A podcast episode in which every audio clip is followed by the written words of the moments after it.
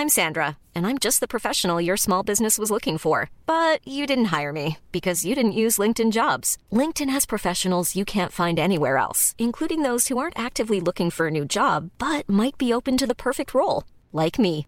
In a given month, over 70% of LinkedIn users don't visit other leading job sites. So if you're not looking on LinkedIn, you'll miss out on great candidates like Sandra. Start hiring professionals like a professional. Post your free job on linkedin.com/people today.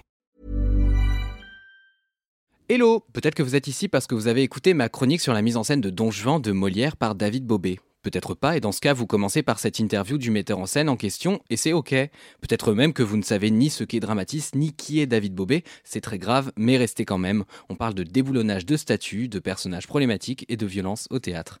Je suis Mathis Grosso, vous écoutez l'interview bonus de David Bobet dans ce nouvel épisode de Dramatis, le podcast de Mademoiselle pour vous réconcilier avec le théâtre ou vous rappeler pourquoi vous n'y allez jamais.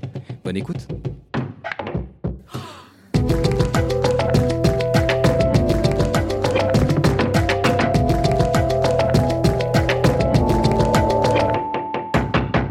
Je voulais commencer par te demander comment tu te définissais professionnellement. Tu as fait pas mal de choses, tu as fait de la scéno, tu as fait de la mise en scène. C'est quoi ta casquette principale, on va dire, aujourd'hui? J'en ai quelques-unes des casquettes. Euh, je suis metteur en scène, je dirige le Théâtre du Nord et euh, je dirige l'École du Nord. Euh, Je voulais revenir sur euh, bah, l'éléphant dans la pièce, euh, celui qui incarne donc Don Juan, Radouane Leflahi, euh, que tu qualifies d'ailleurs de vaurien admirable dans le dossier de presse. Euh, je me demandais ce que c'était que ton histoire avec lui, parce qu'on l'a vu dans Lucrèce Borgia, on l'a vu avec Per Gint. Comment s'est faite cette rencontre et comment vous en êtes arrivé à ce rôle Don Juan? L'ai rencontré, il était, il, était très, il était très jeune, il, euh, il postulait pour entrer au conservatoire régional à Rouen. Euh, et, euh, et puis je l'ai, fait rentrer, je l'ai suivi pendant ses études et quand il en est sorti, je l'ai engagé sur des petits rôles, des, des, rôles un peu plus importants, des, des rôles un peu plus costauds, dans des petites pièces, euh, des rôles pr- principaux dans des pièces contemporaines assez courtes, et puis euh, doucement euh, le faire arriver jusqu'à ce qu'il soit... euh, qu'il soit capé pour pouvoir incarner euh, Per Gint, qui est le, le, le- le rôle le plus imposant du répertoire. Et, aujourd'hui, on le retrouve dans, Don Juan. Donc il y a comme ça une espèce de progression où il grandit en même temps que je mûris. Et c'est voilà, une relation de, petit frère. Et, et c'est vrai qu'il y a quelque chose d'une espèce de filiation entre les personnages où Per Gint est effectivement ce vaurien qu'on ne peut pas s'empêcher d'adorer. Et là, on a, on a affaire à Don Juan, euh, un, salopard euh, qu'il est compliqué de ne pas admirer. En tout cas, on a tout fait pour ne pas le faire. Ouais, il y a pas mal d'ambiguïté dans cette mise en scène, c'est assez intéressant. Qu'est-ce qui t'a poussé à aller vers cette œuvre qui, a priori, va pas du tout dans euh, bah, les idées que tu défends, les idées plutôt progressistes, plutôt euh, woke, diraient les gens de droite? Comment on se retrouve à mettre en scène une pièce qui finalement incarne beaucoup de choses que tu détestes? Comment ça marche? Ce qui est certain, c'est que c'est euh, passionnant aujourd'hui d'aborder un personnage aussi com- complexe, aussi problématique. Euh, à l'heure de MeToo, à l'heure où le féminisme est en train de redéfinir un petit peu euh, nos relations et puis notre, notre façon de nous comporter les uns avec les autres. Et, et, ce personnage-là, que longtemps et encore maintenant on qualifie de, de Don Juan, de, de séducteur, de beau parleur, de, de briseur de cœur, comment finalement on a enjolivé, comment on a valorisé un comportement de prédateur?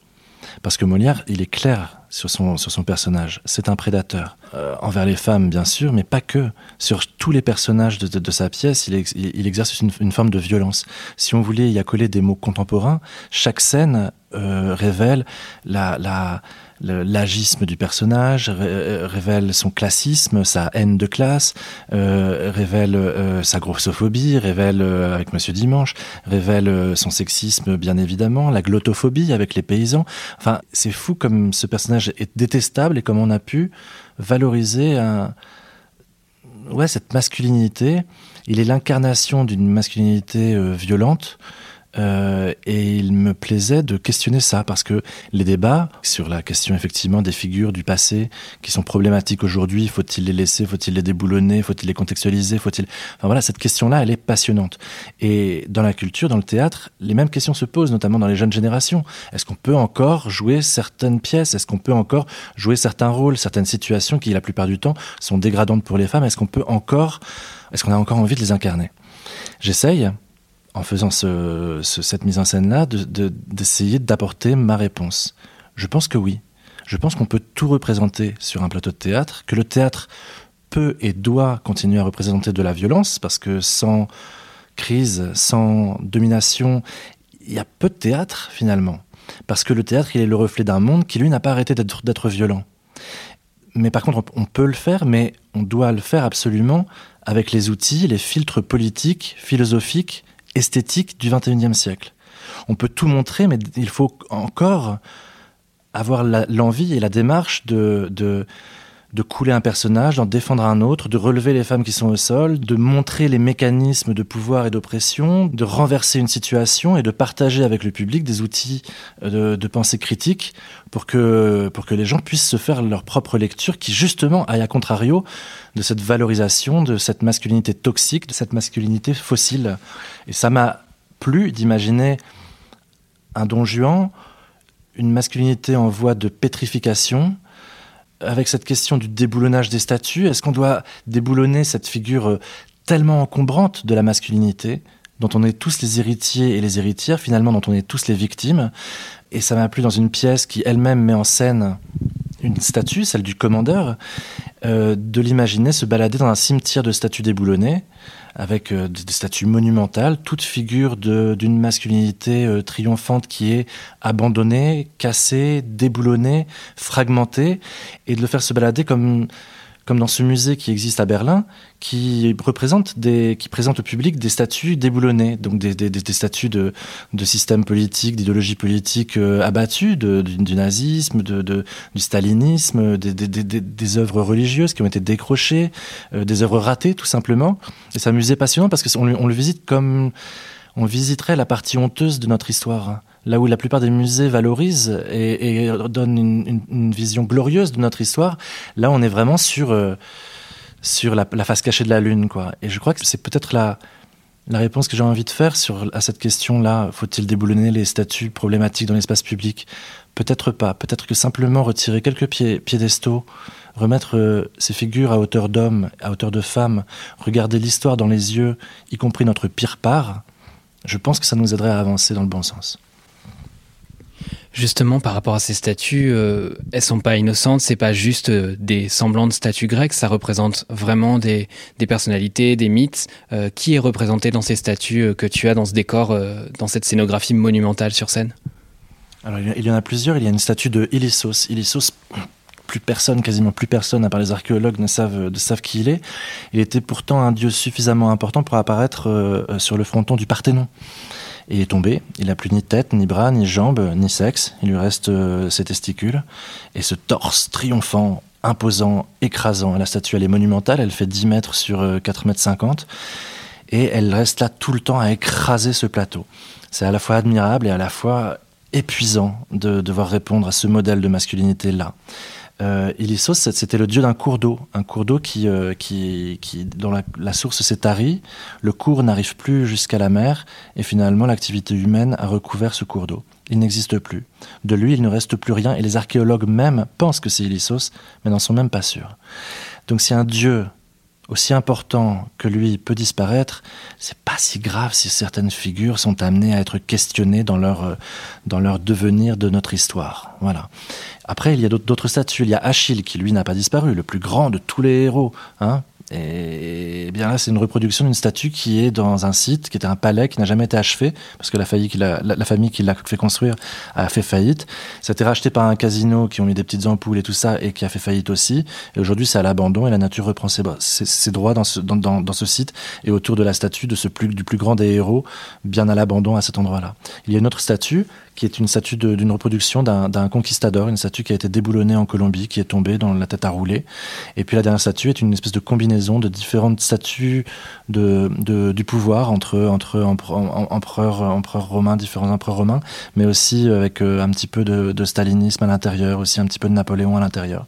Et puis il y a d'autres petits fragments de statues qui sont tout petits et qui eux sont des reproductions de, de ce qu'on a retrouvé de, des restes de Danatio Memoriae, donc de condamnation euh, à, être effacé de l'histoire. Donc à l'époque, quand quelqu'un se comportait mal, selon, enfin pour la pour, pour, la cité, on le condamnait post-mortem à être effacé. donc on, détruisait ses, ses, représentations, ses statues, on brûlait ses portraits, on brûlait les écrits, on essayait de le rayer. Le déboulonnage des statues n'est pas une vieille histoire. Euh, enfin, elle n'est pas une, récente, une, récente, c'est une, une, une bien vieille histoire.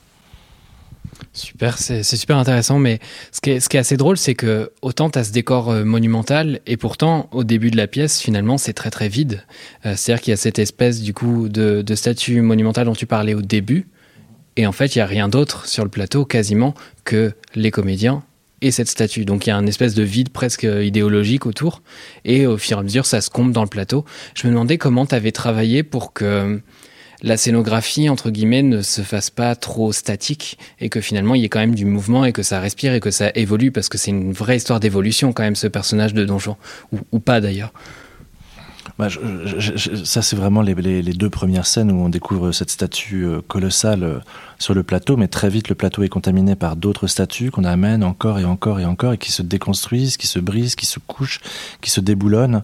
Et puis voilà, on, finit, si le plateau commence euh, de façon très, très, très propre, il finit vraiment dans un carnage avec des, des, des, des chutes de plâtre, de sable, de fragments de statues, de, de, enfin voilà, autour de la tombe de Don Juan, qui est, qui est aussi son hein, le, banquet de pierre, euh, euh, qui devient véritablement la représentation de la ruine du patriarcat en fait. C'est un c'est le champ de ruine du patriarcat, dans lequel les, personnages tentent d'échapper à ce Don Juan. On parlait tout à l'heure de, la, question des personnages euh, et de la violence qu'ils pouvaient subir. Euh, il y a plein de types de violence en effet, et je trouve que tu as une forme de tendresse, en tout cas c'est ce qui transparaît dans la mise en scène pour les personnages secondaires et pour du coup tous ces personnages qui vont subir directement ou indirectement euh, la violence, les violences de Don Juan. Euh, je me demandais comment tu avais euh, essayé de les mettre en avant, entre guillemets, dans le sens où l'acteur principal, euh, Radwan, a, quand même un potentiel comique très fort. Comment on fait en sorte que le public ne rit pas des personnages en question?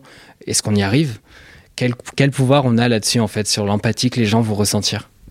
Bah, C'est Alice Zeniter qui, dans une, une fille sans histoire, raconte, cette histoire que on a choisi dans notre histoire de faire le récit des héros de faire le récit des chasseurs.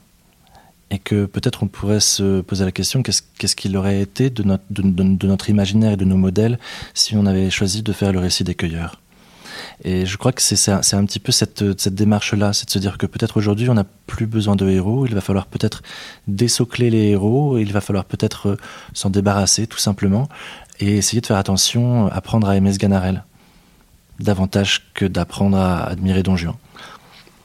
En fait, pour montrer la, violence et les mécanismes de la violence dans cette pièce, il m'a fallu essayer d'aller vraiment valoriser l'humanité de tous les personnages secondaires.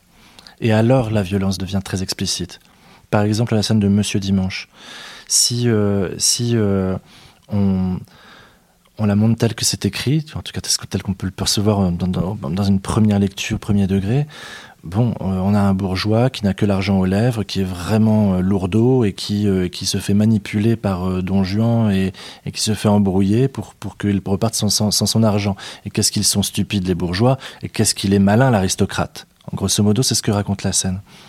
Si on prend le parti inverse, si on se met à humaniser Monsieur Dimanche, si en plus incarné par Grégory Mièche, qui est un acteur en situation d'obésité et qui là n'hésite pas à utiliser sa particularité physique, son état de corps pour donner du sens au texte et faire résonner toutes les phrases qui sont, euh, qui sont ultra violentes, alors la scène devient en plus grossophobe et la grossophobie devient une loupe avec laquelle on peut voir vraiment toute l'horreur de, de, ce, de, de, ce personnage-là.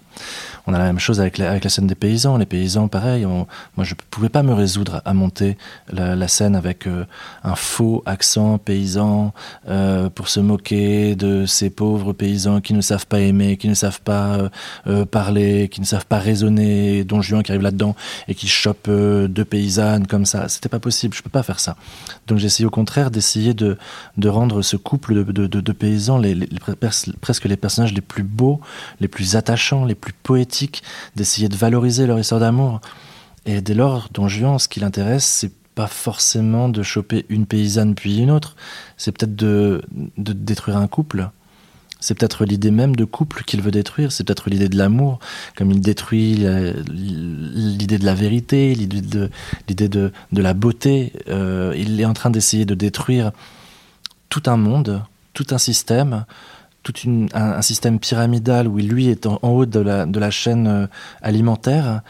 Et donc, pour détruire ce système-là, il presque cherche à se détruire lui-même, un peu comme un Caligula qui, euh, qui forcerait le destin en provoquant et le ciel et les hommes et les femmes pour que quelque chose ou quelqu'un lui mette un stop, l'arrête.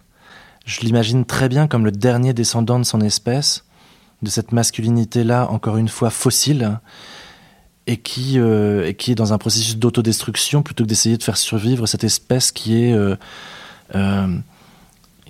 qui est à faire disparaître en fait. Si pas encore en voie de disparition, mais enfin on l'espère en voie de disparition. I'm Sandra, and I'm just the professional your small business was looking for. But you didn't hire me because you didn't use LinkedIn jobs. LinkedIn has professionals you can't find anywhere else, including those who aren't actively looking for a new job, but might be open to the perfect role, like me.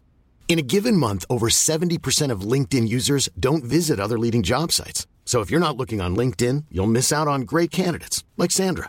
Start hiring professionals like a professional. Post your free job on linkedin.com/people today. Je voulais parler aussi de ton approche de Molière euh, dans tous les entretiens que j'ai pu lire, euh, ce qui transparaît, c'est beaucoup d'humilité par rapport à Molière. T'arrives pas euh, en situation d'expertise, comme c'est le cas euh, parfois de, de, certains, certains, certaines metteurs en scène, plutôt certains, qui arrivent avec vraiment ce truc de je maîtrise, etc. Et t'es arrivé avec un truc presque naïf où tu fais référence au fait que t'as étudié ça au lycée, etc. Ce qui est quand même pas une approche très savante, entre guillemets.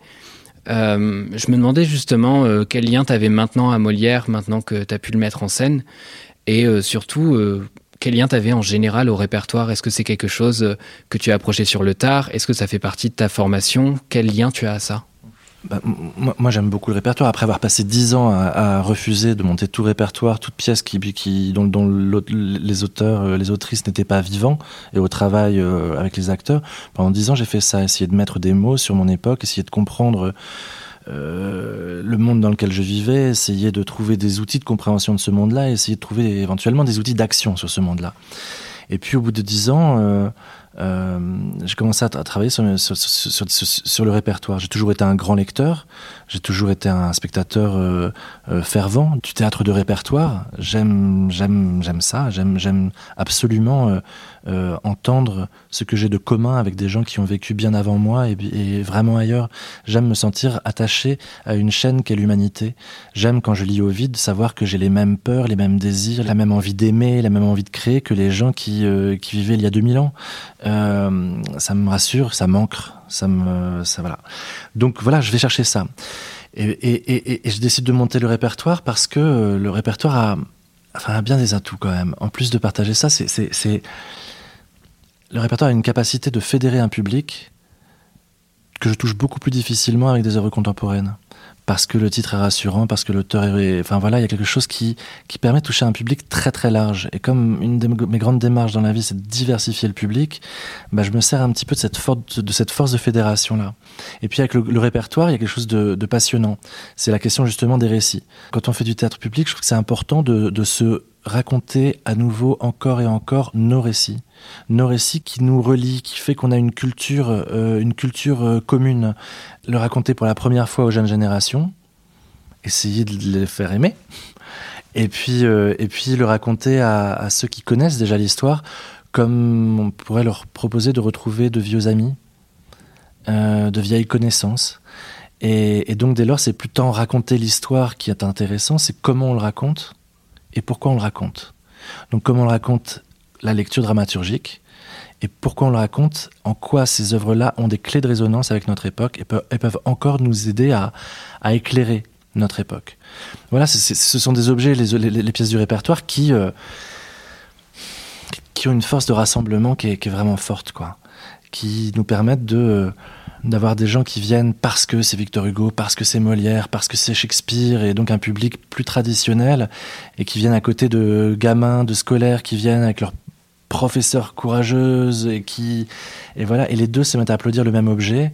Pour des raisons sans doute différentes, ils sont venus, mais en tout cas pour des raisons identiques, ils applaudissent le même objet. Ça s'appelle la culture commune, et c'est bien à cet endroit-là que j'ai engagé ma vie.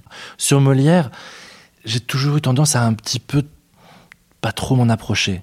C'est a priori pas mon, pas complètement mon univers. Je suis plus euh, à aimer le baroque espagnol, le théâtre shakespearien, le romantisme. Enfin voilà, il y a quelque chose de plus rock dans ces, dans ces pièces de, répertoire là qui me, qui me correspondent plus. Et je me méfie un petit peu euh, des classiques et sans doute dans Molière l'endroit de l'humour, de ces situations problématiques justement. Le, même si je sais que c'est plus complexe que ça. Euh, le rapport aux femmes qui quelquefois ne m'amuse pas. Euh, donc bref, voilà, je, me, je m'en méfiais. Et puis je me souvenais de cette pièce hein, de, de Don Juan. Quand je cherchais la pièce, en fait, que je voulais monter euh, après Pergint, comme d'habitude, je saute Molière, quoi. Et puis comme j'avais cette question-là qui me taraudait, que j'avais dans, l'esprit, faut-il déboulonner ou pas les, les, les, statues dans l'espace public, les statues problématiques, je me suis dit, mais oula, mais je viens de déboulonner un truc là. Pourquoi je, je déboulonne cet auteur-là? Alors que je le connais pas tant en fait. Et donc j'ai relu, j'ai relu les pièces euh, les plus euh, les plus dark parce que ben voilà le Tartuffe tout ça et, et Don Juan, je, redécouvre Don Juan qu'on m'avait présenté à l'époque au lycée. Euh, j'en ai vu des, versions mises en scène hein, évidemment depuis, mais mais mais au lycée on l'avait présenté comme le symbole même de l'esprit français quoi, l'homme à femme, le séducteur, le libre penseur et tout ça. Et, et puis je me rends compte que bah, c'est pas ça. C'est parce que c'est parce que veut Molière. Enfin, je crois hein, vraiment hein, être assez fidèle dans, ma lecture à ce que à ce que veut Molière. Je débarrasse un petit peu de son rapport au pouvoir ou son admiration du pouvoir. Ça, je, l'aide un petit peu là dans, dans ce sens-là. Mais en tout cas, euh, s'il est le symbole de l'esprit français, il est le symbole d'une forme de domination qui se passe de génération, en génération et qui reproduit des violences vis-à-vis des femmes, vis-à-vis des pauvres, vis-à-vis des, classes sociales, vis-à-vis de, bien des choses et même moi qui suis juif mais qui suis athée, euh, son rapport à la religion, le libre, penseur et tout ça, même à cet endroit-là, il y a quelque chose de la domination qui s'exprime, où sa, libre pensée n'est pas si libre que ça. Elle a plus à voir avec le laïcisme d'aujourd'hui, c'est-à-dire les gens qui vont kidnapper, prendre en otage la laïcité ou l'universalisme pour euh, se justifier d'eux-mêmes et justifier le fait de prendre leur catégorie sociale, euh, ethnique, euh, comme la, valeur neutre, comme la majorité, comme euh, enfin voilà ce qui, ce qui définissent notre monde à partir d'eux-mêmes. En, fait, la minorité dominante qui fait ça. Eh bien, ce laïcisme-là qui considère que croire de ne pas croire de ne pas croire vaut plus que ceux qui, que ceux qui, qui, se mettent à croire, qui utilisent la laïcité pour lutter contre, grosso modo, euh, l'islam, bien sûr que, Don Juan incarne déjà cette violence-là. Oui, le mépris de la foi, de toute façon, est, une forme de violence, très clairement. Euh, je voulais terminer avec euh, bah, le fait que justement, tu es directeur du Théâtre du Nord. Euh, c'est pas la première institution à la tête de laquelle tu es. Euh, mais je me demandais justement euh, dans quelle situation ça te met. Je parlais ré récemment avec Rebecca Chaillon justement de ces paradoxes de l'institution où on vous donne une possibilité soit de proposer un spectacle, soit de proposer une vision d'ensemble sur une saison, ou plusieurs d'ailleurs. Euh, mais que derrière, c'est l'institution, donc euh, c'est des personnes qui vont être, entre guillemets, triées socialement euh, pour plein de raisons, par l'école, par l'université, par plein d'instances, et qui vont être triées bah, même ethniquement, enfin sur plein de plans, en fait, l'institution, elle, elle est emprisonnante. je me demandais quelle euh, position ça te faisait occuper ça? Comment on a un théâtre qui essaie d'avancer, qui essaye, on le voit avec ta distribution, de favoriser des profils différents de ce qu'on peut voir ailleurs sur scène? Et euh, malgré tout être dans une institution euh, franco-française avec le système qu'on connaît en, en amont? L'institution, c'est un outil. Un CDN, c'est un outil. L'outil n'est pas mauvais en lui-même. Avec une pelle, on peut construire une cathédrale ou on peut tuer quelqu'un. Donc, c'est pas l'outil qui est condamnable c'est ce qu'on en, ce qu'on en fait et, et, comment on l'emploie dès lors qu'on dès lors qu'on en détourne l'utilisation en fait. Euh, faut bien se rappeler que ces CDN-là, ils sont le, le pilier d'une politique culturelle de la décentralisation, que c'est que c'est que cette que ça que ça naît de, de, du mouvement de la création du ministère de la culture, c'est-à-dire d'une France d'après-guerre, avec qui, qui, avec des avec des, des, politiques éveillées qui devaient euh, rebâtir le peuple après la, un peuple éprouvé, un, peu, un peuple fragmenté euh, d'après-guerre et qui ont fait le qui, avait la certitude que la culture devait aider à réparer, devait aider à reconstruire, devait aider à, à refaire exister, euh, à transformer une population fragmentée en peuple, un et indivisible. Et je crois que c'est la même mission en fait. Je crois qu'encore aujourd'hui, nous, avons les mêmes missions que de, réparer, de créer du lien, de permettre de la rencontre, de proposer des objets de culture commune. Tout le monde a une pratique culturelle. Absolument tout le monde. Mais ce que le service public peut et doit faire, c'est de proposer euh, euh, des objets de culture commune, de rattachement. Parce que qu'est-ce qui fait de nous un peuple? C'est pas, c'est pas euh, une question de frontières, c'est pas une question de territoire, c'est pas une question de couleur, c'est pas une question de religion, de sang, de lignée, de, de je sais pas quel fantasme Zemmour est allé inventer. Mais qu'est-ce qui fait de nous un peuple? C'est notre culture celle, celle au pluriel dont nous sommes les héritiers et les héritières, celle qu'on crée aujourd'hui dans notre capacité à, à créer avec nos, contemporains, à échanger, et puis c'est ce qui restera de nous quand on sera pas là. C'est vraiment ça qui nous qui, qui transforme une, population qui encore aujourd'hui est fragmentée, à nouveau, violemment, à l'endroit des classes sociales, mais aussi à l'endroit, tu as raison, ethnique. Euh, et, c'est la culture qui doit absolument servir à ça. Donc bien sûr que je m'engage à défendre l'égalité homme-femme, à défendre euh, le, à lutter contre le racisme de mission, ce fameux racisme qui, qui consiste à, à, oublier celles et ceux qui manquent dans la représentation de la culture de notre pays, parce que c'est dramatique ce qui se passe pour euh, un tiers de la population française lorsque, dès lors qu'elle ne se sent jamais représentée, ou très peu, ou alors de façon tout à, tout à fait euh, assignée. Euh, c'est extrêmement violent, en fait, de dire à, un tiers de sa population la culture de votre pays ne vous concerne pas, et puis c'est pas vraiment la vôtre, et puis on va vous priver des moyens d'expression de, de, de, vos propres esthétiques et de vos propres récits. C'est terrifiant. Donc bien là, bah, j'utilise euh, bah, voilà, les missions de, euh, de l'institution publique qui sont celles-ci, en fait, qui sont celles de respecter la population que je suis censé servir. Euh, en fait, j'ai envie de dire, ça devrait juste être la base du service public. Parce que qu'est-ce qui se défend, qu'est-ce qui se dit là? Tu as ouvert en, utilisant le mot woke, qui, est, évidemment quelque chose qui m'est très fort adressé par toute la fachosphère, tout le temps. Euh, mais je mets au contraire beaucoup de douceur à défendre, de, douceur et de conviction à défendre pas autre chose que l'égalité en fait que la valeur égalité, égalité entre les hommes et les femmes, donc des programmations paritaires, donc un partage de, des moyens de production égalité entre les hommes et les femmes, donc une même visibilité offerte aux artistes hommes et aux artistes femmes, mais aussi égalité salariale dans l'entreprise, etc. Égalité entre les individus, quelle que soit leur couleur de peau. Donc dès lors, je ne me prive pas des talents issus de la diversité euh, dans mes distributions, et je me contrefous euh, de savoir si, si ce, ce, cette espèce de truc héritage complètement délirant, si la couleur de peau a un sens ou pas. Enfin, c'est quand même cinglé de penser encore comme ça, quoi.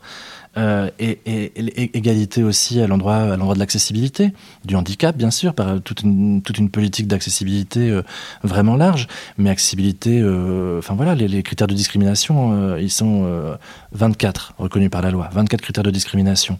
Hein, donc bah, c'est simple, les, discriminations à la, pratique culturelle commune, ce sont les mêmes. C'est les mêmes. On peut, on, a des difficultés à aller, à aller fréquenter un lieu, un lieu culturel quand on est en état de santé fragile, éloigné géographiquement, euh, euh, euh des, économiquement euh, affaibli, quand on est quand on est en situation de surpoids parce que les sièges sont trop petits, quand on est etc etc etc etc. Donc ouais, bien sûr, lutter lutter contre tous les empêchements à la pratique culturelle commune, à commencer par le par en urgence aller là où les gens sont le plus éloignés. Voilà. Et puis égalité, enfin, euh, pour moi, qui est importante, qui est aussi entre la génération d'aujourd'hui et celle qui arrivera demain. Quoi. Et là, on parle évidemment de développement durable. Et euh, voilà, parce, qu'il serait, parce que quand même, on leur, on leur adresse un, un message bien, bien, bien méprisant quand même, hein, bien violent et bien dominant à ceux qui vont nous succéder.